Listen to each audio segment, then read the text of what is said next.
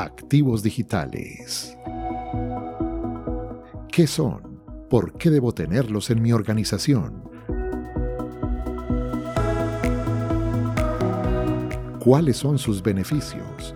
¿Cómo ubicarlos y utilizarlos adecuadamente? Episodio Activos Digitales de la serie Ecosistema Digital en el podcast Transformación Digital.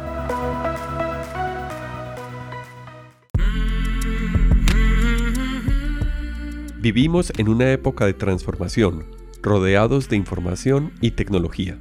Prepárese para aprovechar el uso de las herramientas que ofrece Internet, la tecnología y las comunicaciones.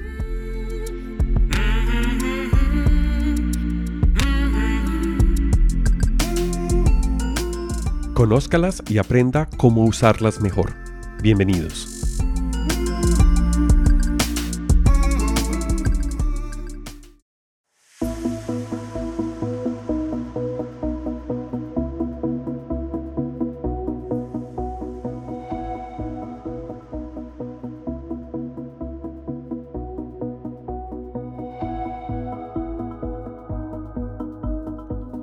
Hola a todos, bienvenidos al podcast de Transformación Digital. Esta es una serie de podcasts que hacemos entre Alejandro Peláez y Juan Moreno para llevarles a ustedes todo el concepto de lo que significa el término de transformación digital. Y les tenemos una noticia, vamos a iniciar una serie de podcasts, de cuatro podcasts, para que se enteren de un hijito de la transformación digital que se llama el ecosistema digital. Ustedes como empresarios, como emprendedores, quienes están iniciando un negocio o quienes ya tienen un bagaje en un negocio, habrán escuchado el tema de la transformación digital y de que hay que tener un ecosistema digital.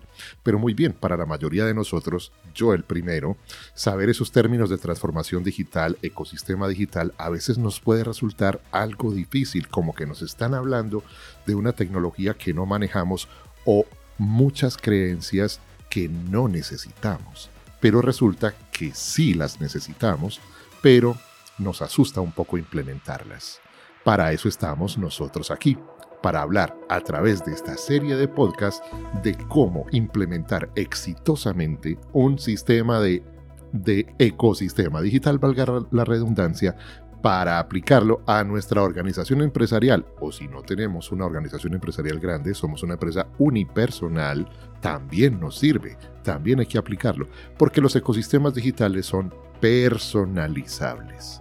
Es decir, que se aplican a cada empresa según su tipo, su necesidad, sus objetivos y sus proyecciones. Así que bienvenidos a esta serie de transformación digital, específicamente de ecosistema digital.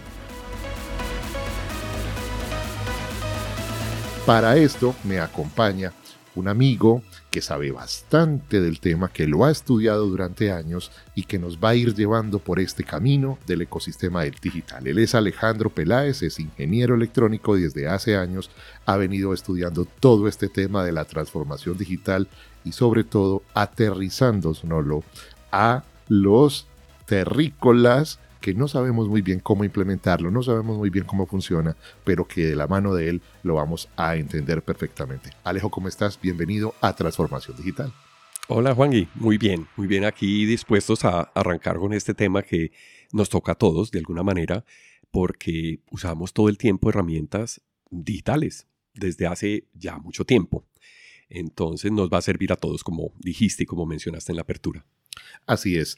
Como dice Alejo, pues todos usamos temas o sistemas de transformación digital o digitales, desde cuando teníamos ese reloj calculadora por allá en los 80 o cuando jugábamos con los videojuegos, ya estábamos interactuando con algo digital.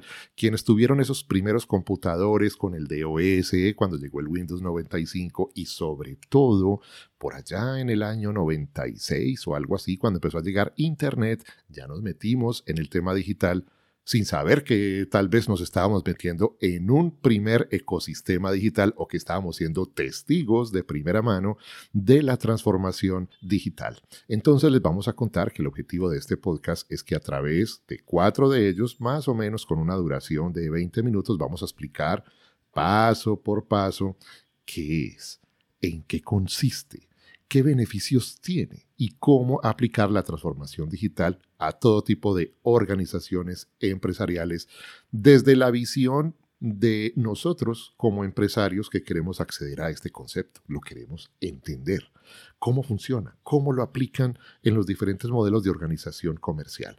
Bien, vamos entonces a comenzar por el principio Alejo. ¿Qué es ese tema de la transformación digital? ¿Eso qué es? Juan eh, arrancaste con una pregunta que está en el medio de nuestra vida diaria, que lo escuchamos muy frecuentemente, pero que muchas veces no sabemos en qué consiste. Este podcast trata de resolver esa pregunta y de tratar de entender qué es la transformación digital. Pero ahora que me preguntas, yo creo que uno va a encontrar muchas definiciones de transformación digital y esas definiciones las encuentra uno precisamente porque cada quien es quien tiene que resolver esa pregunta, porque cada quien tiene una visión distinta de lo que es la tecnología. Entonces hay muchas definiciones, habría tantas definiciones como personas existen en el mundo o como organizaciones que quisieran apoyar el proceso de transformación digital, pero yo me voy a quedar con dos. Vamos a tratar de ir paso a paso definiendo cuáles son esas dos definiciones. Yo diría que la transformación digital es el uso que le damos a las herramientas digitales para poder resolver, mejorar, aplicar, apoyarnos o apalancar todos los procesos de negocio que nosotros tenemos en una organización. Eso definiría el proceso de transformación digital. Como puedes verlo, pueden ser muchas cosas, desde cómo administro mi correo electrónico, que sería una pieza muy pequeña del gran rompecabezas que tenemos. Pero es lo más básico. Todos tenemos un correo electrónico. Es lo más básico y esas pequeñas piezas empiezan a formar un ecosistema digital que es el objeto que nos trae en este podcast. ¿Por qué? Porque acomodar esas piezas de herramientas digitales lo que me sirva de cada una de ellas o elegir las que yo quiero que estén en mi ecosistema y alejar las que yo no quiero que estén en mi ecosistema también es una decisión que tiene que ver con mi proceso de transformación digital. Entonces, esa sería una primera definición, es decir, todo ese conjunto de herramientas y la forma en que las aplicamos para mejorar nuestros procesos. Eso es, en definición, una visión, una sola de las, que, de las muchas que hay. O sea, Alejo, que si yo soy empresario, lo primero que debo tener es un correo electrónico. Pues te va a ayudar mucho, porque ya no existe el fax. Es decir, ya, ya no tendrías una gran herramienta. Hay herramientas que empiezan a reemplazar ese sistema de correo electrónico. Por ejemplo, las herramientas de mensajería instantánea como WhatsApp, ¿sí? O como mm, Telegram, que sería otra de las herramientas, pero empresarialmente se utilizan muchas más. Es ahí donde el ecosistema empieza a tomar forma. Yo voy a elegir cuál de esas herramientas. Me voy a quedar con WhatsApp. Vamos a ver por qué es bueno quedarse con WhatsApp, pero por qué para otras organizaciones puede que no sea la mejor forma o la mejor elección. Entonces, respondiendo a tu pregunta, sí, te va a ayudar, porque si tú no tienes correo electrónico, no vas a poder llegar a cierto nivel de personas que lo usan y que lo están abriendo todo el día o a cierto nivel de público que, tienes en una comunidad, como vamos a ver más adelante. Entonces, esa es una de las primeras definiciones. Claro. Otra de las grandes preguntas que se hace la gente es, bueno, yo tengo que tener una página web. Tengo, tengo que tener mi www, que eso ya no se usa, pero la gente lo sigue diciendo así. Tengo que tener un punto .com, ¿cierto? Es necesario. Sí no. Depende del alcance de, de tu negocio, depende de lo que quieras. Nosotros tenemos hoy en día la facilidad de poder experimentar rutas de proyectos que nos van a permitir identificar si un proyecto o una decisión fue exitosa. Por ejemplo, en el lanzamiento de un producto, yo puedo hacerle una prueba, pero no necesariamente tengo que contar desde el principio con un sitio web para desarrollar una marca, para lanzar un producto, para hacer algún tipo de experimento o que en el mundo digital se llaman pruebas AB es decir, experimentar con una ruta, con una decisión que yo tomé, pero decidir si me mantengo en ella. Si te vas a mantener en ella y si dio resultado, es bueno que tengas un URL para apoyar tu marca o para desarrollar ese emprendimiento que tengas. ¿Qué beneficios me puede traer tener estas herramientas para apalancar lo que yo estoy buscando, que es el objetivo final, que es vender? O sea, ¿cómo me puede ayudar esto a aumentar mis ventas? Puede parecer una pregunta muy lógica, pero me gustaría que me respondieras dentro de tu concepto, ¿por qué es bueno tener una página web? Porque eso tiene un costo. Juan, y tocaste el proceso clave de una organización, que son las ventas. Claro. Las ventas se tienen que ver como un proceso. Si tú analizas el proceso y dejas por fuera herramientas digitales, estás perdiendo potencia en el mundo.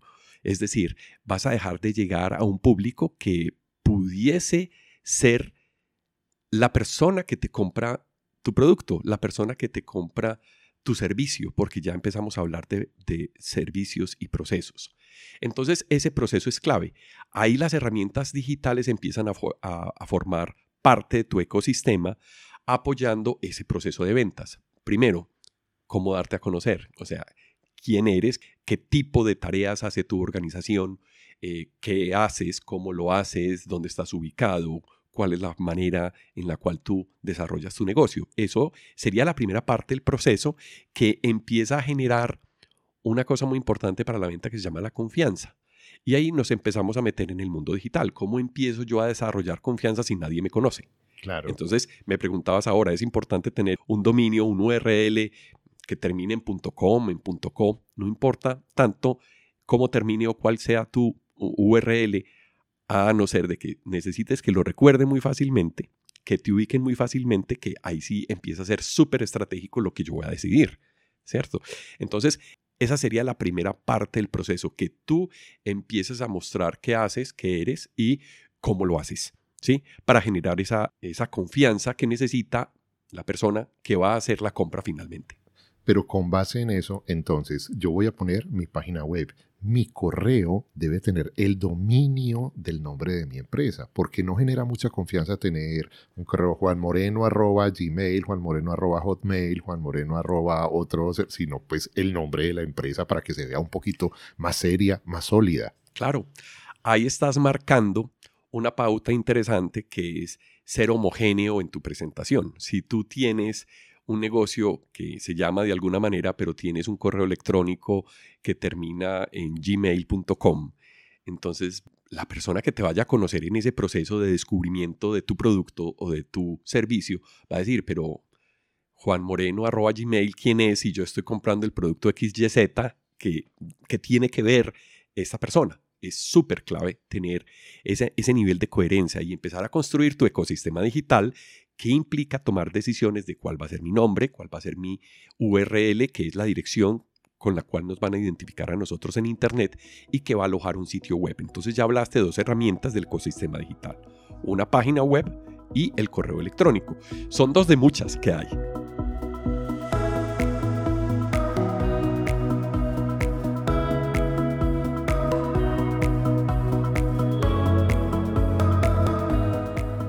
Esa página web que debe tener. En el periodismo hay una herramienta que se llama las 5 Ws del periodismo. ¿Qué, cómo, dónde, cuándo y por qué? Porque pues en inglés todas empiezan por W. Entonces me imagino que la página web debe tener la respuesta a esas cinco preguntas. ¿Qué, cómo, dónde, cuándo y por qué? Sobre tu producto, sobre lo que tú quieras vender o sobre lo que tú quieras exponer. Es decir, lo que yo no quiero que se exponga, no lo pongas. ¿sí? Claro. No lo respondas, porque puede hacer parte de muchas estrategias que vamos a ver en el mundo digital que empiezan a existir. Yo puedo tener productos premium, por ejemplo, y esos productos premium se deben separar de lo que nosotros estamos haciendo aquí, por ejemplo, que es una difusión de un contenido que es gratuito, que no tiene ningún costo, pero que de pronto empiezan a mostrarte la forma en la que tú haces las cosas, en cómo ofreces los productos y cómo trabajas. Entonces, en ese sentido, yo tengo que separarlo. Yo puedo tener un proyecto, por ejemplo, que tenga un URL oculto que no lo conozca nadie, porque hará parte de una venta especializada a cierto grupo de personas. Por lo tanto, no todo el mundo lo va a conocer lo van a conocer solamente la audiencia a la cual va dirigida ese producto, como a través de una campaña de correo electrónico, por ejemplo, a través de una campaña paga por Facebook Ads, en este hoy Meta, o por Instagram, o por TikTok, o por cualquiera de los medios de redes sociales que sean pagos o Google Ads también. Entonces yo puedo a través de una campaña de esas ofrecer una oferta y esa oferta va a un link oculto público pero oculto, es decir, que no muy, muy fácilmente puedo llegar. Y de esa manera entonces yo capto el interés, en este caso, de una audiencia para ofrecer un producto en particular. Muchas personas, Alejo, eh, dicen, no, me voy a ahorrar el montaje de una página web y voy a aprovechar las redes sociales. Las redes sociales son mi página web. Entonces yo tengo un perfil en Facebook, tengo un perfil en Instagram, tengo un perfil en TikTok y me ahorro la página web. Error. Sí, yo creo que es un error. Y te voy a decir por qué. Porque cuando tú tienes alojada la información en una compañía como Google o en una compañía como Instagram o como Meta, por ejemplo, ¿de quién es la información? Claro, pierdes el control. Pierdes el control. Porque tú cuando estás exponiendo o cuando estás ubicando la información de tu producto, la estás ubicando en los dominios de otra empresa. Por lo tanto, esa empresa, si tú lees los, el disclaimer que aparece. La letra chiquita. La letra chiquita en las suscripciones de todas estas redes sociales, lo primero que te dicen es, mire, usted puede poner esto gratuitamente, pero el contenido que usted está dejando aquí es primero libre y segundo, nosotros podemos utilizarlo para otro tipo de actividades que no necesariamente las vaya a conocer usted. O eliminarlo o cerrarlo.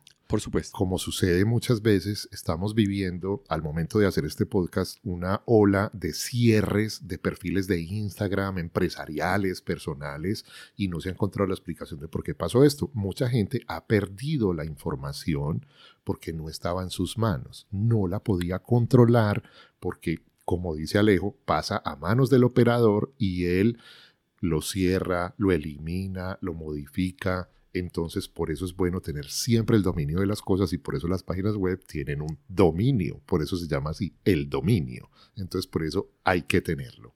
Muy bien. Imagínate, te voy a poner este ejemplo para que cerremos este punto, Juan. Imagínate que tú estás ofreciendo un producto muy exitoso y que tú tienes muchos views, muchas vistas en, en YouTube, por ejemplo. Y por alguna razón YouTube cambia las políticas de reproducción de ese tipo de información. Suponte que tú tengas, no sé, 100 mil reproducciones al mes.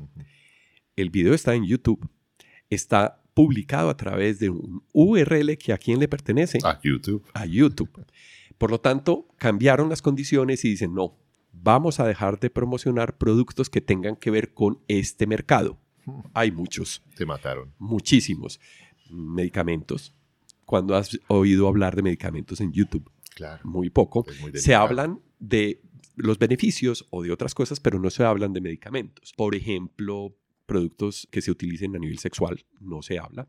Productos que se utilicen a nivel de violencia, no se hablan. Pero las políticas van cambiando a través del tiempo. La cultura nos va dando ese nivel de cambio. Entonces, imagínate, tú con 100 mil views al mes y de un día para otro te dice YouTube, no voy a volver a publicar tu video, chao, se fue. Y tú ya no lo tienes siquiera porque te confiaste de un tercero que te almacenó un, video que fue originalmente hecho por ti, que ya no lo tienes en dominio, perdiste la información, te quedaste sin nada. si tú lo hubieras tenido, por ejemplo, en un sitio web bajo tu control, con tus llaves, nadie te lo puede quitar, a no ser de que tú decidas eliminarlo. Entonces están las opciones. Yo puedo utilizar las herramientas, muchas veces de ellas gratuitas, como YouTube, pero cuando yo ya llego a un nivel de ventas o de exposición, debo tomar decisiones para yo poder tener todo el control de esa información.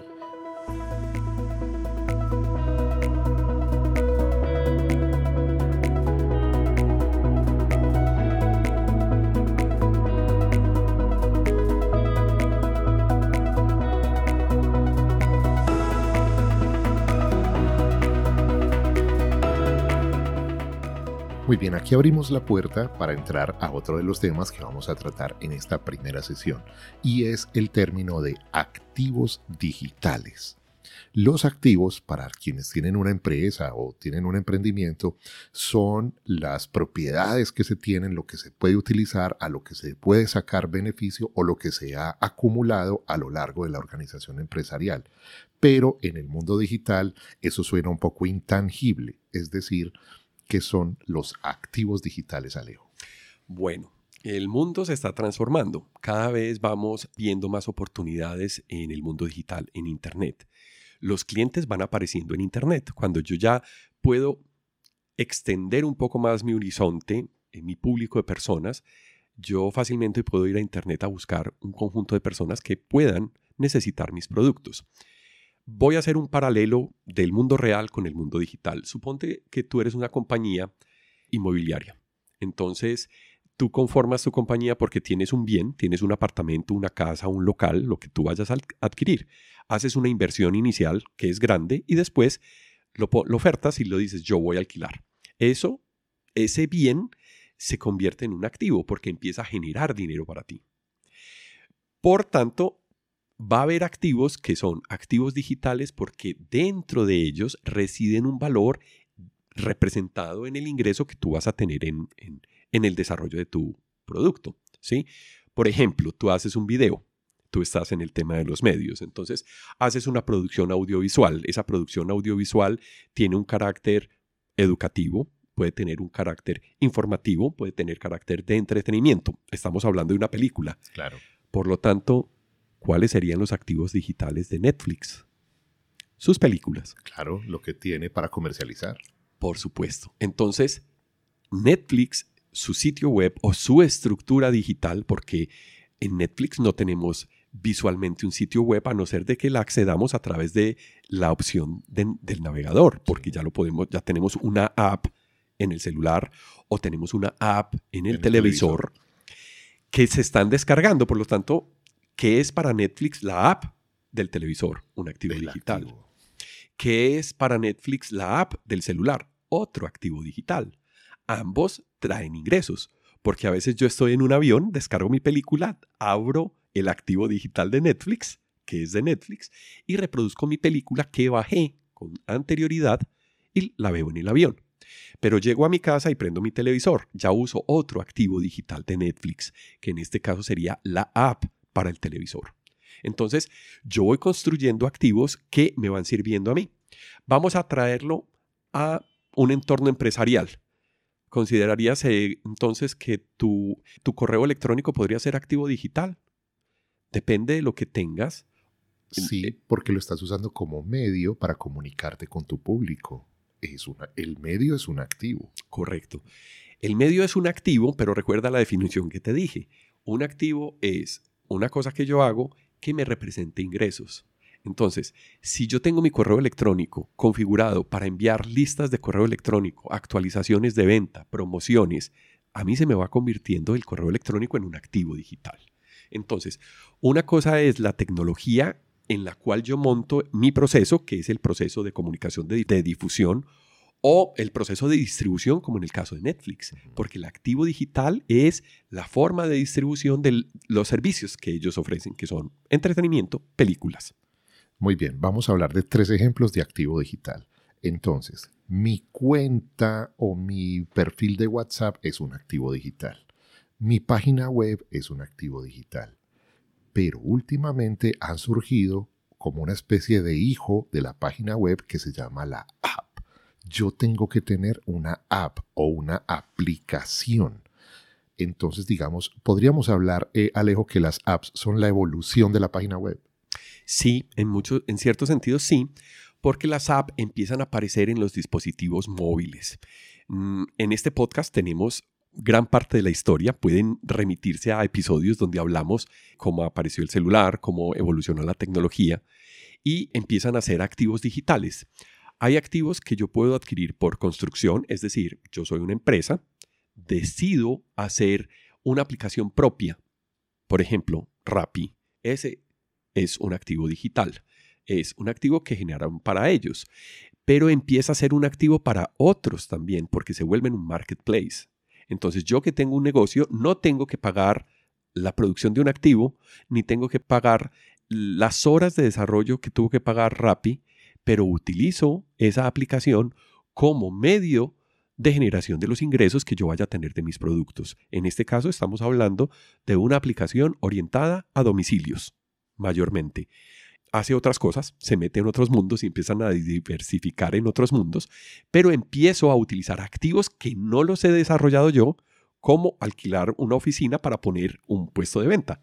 Entonces, es un activo para ti. En sí eso lo tiene que responder el negocio. En sí eso lo tiene que responder cómo tienes organizado tu ecosistema digital. Y la idea es buscar fuente de ingresos para que esas herramientas se conviertan en activos. Entonces, esas herramientas digitales que las vamos convirtiendo en fuente de ingresos, podemos llamarlas activos digitales.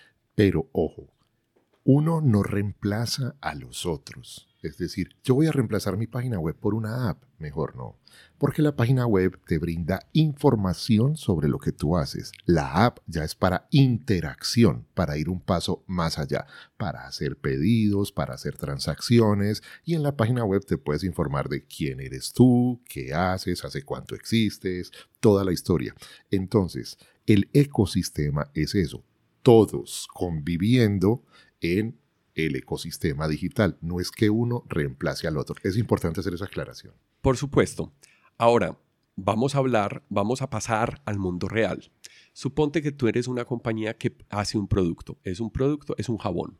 Tú vendes un jabón y lo vendes por muchas partes. Es decir, tienes muchos canales de distribución. Un canal de distribución puede ser Rappi, es un activo digital que en el cual estás poniendo la información de tu producto por el cual estás recibiendo ingresos de un mundo real, porque finalmente lo que estás haciendo es la venta de un producto. Vas, montas una subtienda, es decir, alquilas, entre comillas, haces una relación comercial con esa aplicación para tener un espacio y poder distribuir. Pero eso no significa que tú tengas tu propia tienda en línea en tu sitio web. Por lo tanto, eso se convierte en otro canal. Te voy a contar una historia. Yo hace poco compré unos audífonos y hice una búsqueda por internet. Y la búsqueda fue audífonos Sony y encontré la marca, la referencia de los audífonos. Y dije, voy a explorar, voy a mirar qué tienda me lo ofrece a mejor precio y escogí una tienda. Fue Linio. Pero Linio le tenía subarrendado a Sony un espacio para su propia tienda. Como una góndola. Como una burbuja en un centro comercial. ¿Sí? Entonces, finalmente encontré y me puse muy contento porque yo dije, encontré un producto a muy buen precio por un tercero que es un canal distinto al sitio de e-commerce de Sony, estaba más caro. Pude comprar los audífonos, pero se lo pagué a Linio. La garantía, la entrega, todo el proceso ya de atención digital y postventa, posterior a la experiencia digital, lo atendió Sony. Entonces logré dos de dos muy buenas marcas. Linio como tienda en línea, es decir, como un marketplace y Sony como una marca que ofrece muy buenos productos y que además tiene una tienda en línea. Entonces, ves la lógica de los canales de distribución del mundo real. Si esto lo adaptamos al, al, mundo real para ejemplificar con el mundo real, es decir, hay un productor y hay una vitrina por decir algo, estoy vendiendo zapatos. Hay una fábrica de zapatos que no es la que me va a vender el zapato, porque esa fábrica de zapatos se lo va a vender a una distribuidora que está ubicada en un centro comercial. Entonces yo voy y le compro el zapato que hizo ese productor a la vitrina, pero yo no conozco al productor ni, ni sé quién es. Simplemente compro el zapato ahí y esa vitrina es la que me responde por las garantías y por todo, porque fue quien con quien hice la transacción comercial. Así funciona digitalmente.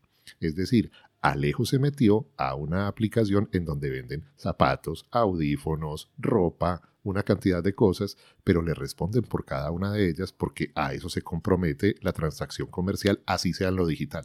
Correcto, esa es la definición de marketplace. Esa es la definición de marketplace. Bueno, para ir redondeando un poco este, este primer podcast, ¿qué tal Alejo si hablamos de otras herramientas o mejor otros activos digitales? ¿Cuáles otros puede haber? Bueno, hemos hablado muchos, muchas herramientas del mundo digital. Voy a hacer un resumen, es decir, hablamos del correo electrónico, hablamos un poco del podcast, porque te sirve como vitrina, hablamos de redes sociales, hablamos de sistemas de información como por ejemplo no sé, voy a tocar un tema que viene funcionando desde hace mucho tiempo y son los sistemas legados de información. Los sistemas legados de información es el software contable, es el sistema de CRM para manejar mis clientes, es el sistema ERP de una compañía para montar su nivel de producción. Un ejemplo de estos sistemas que existen hace mucho tiempo son los sistemas de venta de etiquetes aéreos. Esos sistemas existen, son legados, es decir, que hace mucho tiempo funcionan, pero que son activos digitales, porque en esos sistemas residen la información en donde yo tengo inventarios, precios, bases de datos de mis clientes y todos los componentes digitales que necesito para poder atender a mi cliente, ya sea por un canal digital o no. ¿Por qué? Porque en el sistema ERP de una compañía, por ejemplo, el éxito, que es un almacén de superficies grandísimo en Colombia, tiene una base de datos de sus productos, un inventario de sus productos, contabiliza todas las tiendas del país, pero también contabiliza el stock, el inventario que hay para productos digitales, posiblemente para su tienda en línea, pero posiblemente para Rappi, que también es un canal de distribución. Entonces, mira que en realidad todas, todas las herramientas digitales yo las puedo alinear para poder convertirlas en activos digitales. Las alineo a través de un orden que yo le estoy dando aquí una cierta lógica y la he llamado ecosistema digital. Pero no hemos hablado de los productos que son netamente digitales. Por ejemplo, un ebook. Por ejemplo, un curso. Estamos en el auge de los cursos. Yo puedo definir si el curso es un activo o no haciéndote esta pregunta. El curso lo estoy utilizando en mi organización para capacitar a, a mi personal, ahorrar mucho tiempo en eso, disminuir costos y agilizar el proceso de aprendizaje, yo ahí no lo veo muy claro como activo digital. Pero si yo de ese curso lo hago también, que hago una versión para darle las instrucciones de operación de un producto que yo tengo, o para yo comunicar una idea que quiero comunicar como modelo de negocio, una franquicia o algo, eso sí se me convierte en un activo digital. Entonces yo tengo que ver muy bien cómo diferencio esos activos digitales. En el fondo hacen parte de la línea de producción que yo tengo, por lo tanto lo puedo llamar activos digitales con tranquilidad, pero yo estaría más cómodo eh, llamando los activos digitales sabiendo que están generando ingresos para ello, ¿cierto? Entonces hay cosas que son gastos para, de operación, pero hay cosas o hay inversiones que yo utilizo en aplicaciones. Sigamos con los productos digitales, una tienda e-commerce es decir, todo el servidor que tú tienes para montar tu tienda e-commerce se vuelve en un activo digital, ¿sí? Las plataformas digitales que tú empiezas a utilizar para hacer esa difusión, TikTok, YouTube, la que se acomode mejor en un negocio, pueden ser fuente de activos digitales. Entonces, hay muchos productos que están saliendo hoy que en sí son productos digitales. Y en eso no estamos pensando mucho hoy en Colombia. Quienes estamos en el, en el medio lo pensamos, pero vemos también que el mercado está subestimando oportunidades que hay en ese nicho.